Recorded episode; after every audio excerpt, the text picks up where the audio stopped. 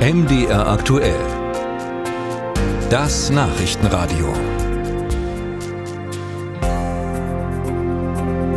Das Schwarze Meer war immer eine beliebte Urlaubsregion für viele Ukrainerinnen und Ukrainer. Die Halbinsel Krim, die Karpaten, die hinter der Küste liegen oder die Küstenstadt, die Kulturhauptstadt Odessa. Das war mal. Seit nunmehr knapp 17 Monaten Krieg in der Ukraine und das Schwarze Meer rückt gerade zunehmend ins Zentrum dieses Krieges und zwar nicht nur die Küste, sondern auch das Meer selbst. Moskau droht wiederholt mit Angriffen auf hoher See auf zivile Schiffe.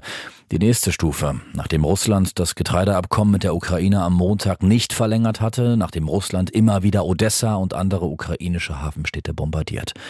Jetzt betrachtet der Kreml alle Schiffe, die ukrainische Häfen ansteuern, als, wie es vom russischen Verteidigungsministerium heißt, potenzielle Träger militärischer Fracht. Was steckt dahinter? Wird das Schwarze Meer zu einer neuen Front im Ukraine-Krieg? Fragen, die wir heute Morgen versuchen wollen zu klären mit dem ehemaligen Marineinspekteur Admiral AD Lutz Feld. Guten Morgen. Ja, guten Morgen, Herr Hartlapp. Ich grüße Sie herzlich. Das Angreifen aller ukrainischen Schiffe im Schwarzen Meer, auch zivile Schiffe. Nur eine Drohung aus Moskau oder doch viel mehr? Also nach allem, was wir in den letzten 17 Monaten erlebt haben, würde ich sagen, es ist nicht nur eine Drohung. Es ist ja, so wie es im Moment klingt, ein klarer erneuter Bruch des internationalen Völkerrechts, in jedem Fall auch des Seerechts. Wir wissen nicht, welche Maßnahmen daraus folgen. Ja, es kann auch sein, dass man mit dieser Drohung bessere Positionen für Verhandlungen erreichen will. Hm. Aber ich glaube, wir müssen das sehr ernst nehmen. Und das Schwarze Meer ist uns zwar räumlich entfernt, aber alles, was im Schwarzen Meer passiert, muss auch sofort bei uns reflektiert werden auf die Ostsee. Hm. Und jetzt liest man und hört man ja so, wie so oft Verschiedenes, Herr Feld. Die einen sagen, Russland will den Export von Nahrungsmitteln aus der Ukraine verhindern nach dem Ende des Getreideabkommens Anfang der Woche.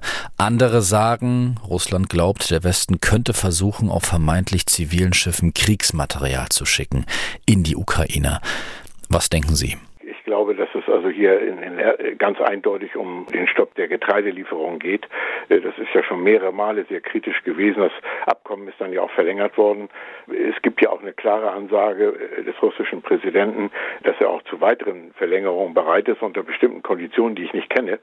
Ich glaube nicht, dass irgendeine Reederei oder irgendein Schifffahrtsunternehmen unter diesen Umständen bereit ist, Waffenmaterial über den Seeweg nach Odessa oder in die Ukraine zu schiffen. Ich halte das äh, für sehr unwahrscheinlich. Ausschließen kann ich es nicht, aber ich halte es für sehr unwahrscheinlich. Im Völkerrecht steht trotzdem das Wort Präventivschlag, sprich einem drohenden Angriff eines Gegners mit einem eigenen Angriff zuvorzukommen. Könnte sich Russland überhaupt auf so etwas berufen? Nicht. Also ich, ich glaube nicht, dass das neu ist, sondern es ist die Fortsetzung des Krieges, den Russland ja nun seit 17 Monaten führt, jetzt mit anderen Mitteln auf See. Und das ist natürlich eine neue Perspektive, eine neue Bedrohung.